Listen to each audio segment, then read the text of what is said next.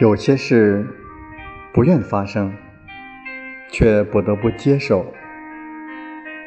只有胸怀坦荡的人，只有敞开心扉的人，才会用人性的善良，才会用火热的爱心，去理解别人的痛楚，理解别人的需求，也理解付出的内涵与本质。理解的背后拥有着一个纯净的灵魂，理解是幸福的基石。幸福是一种情感的回味与感动，幸福是人领悟的一种感觉。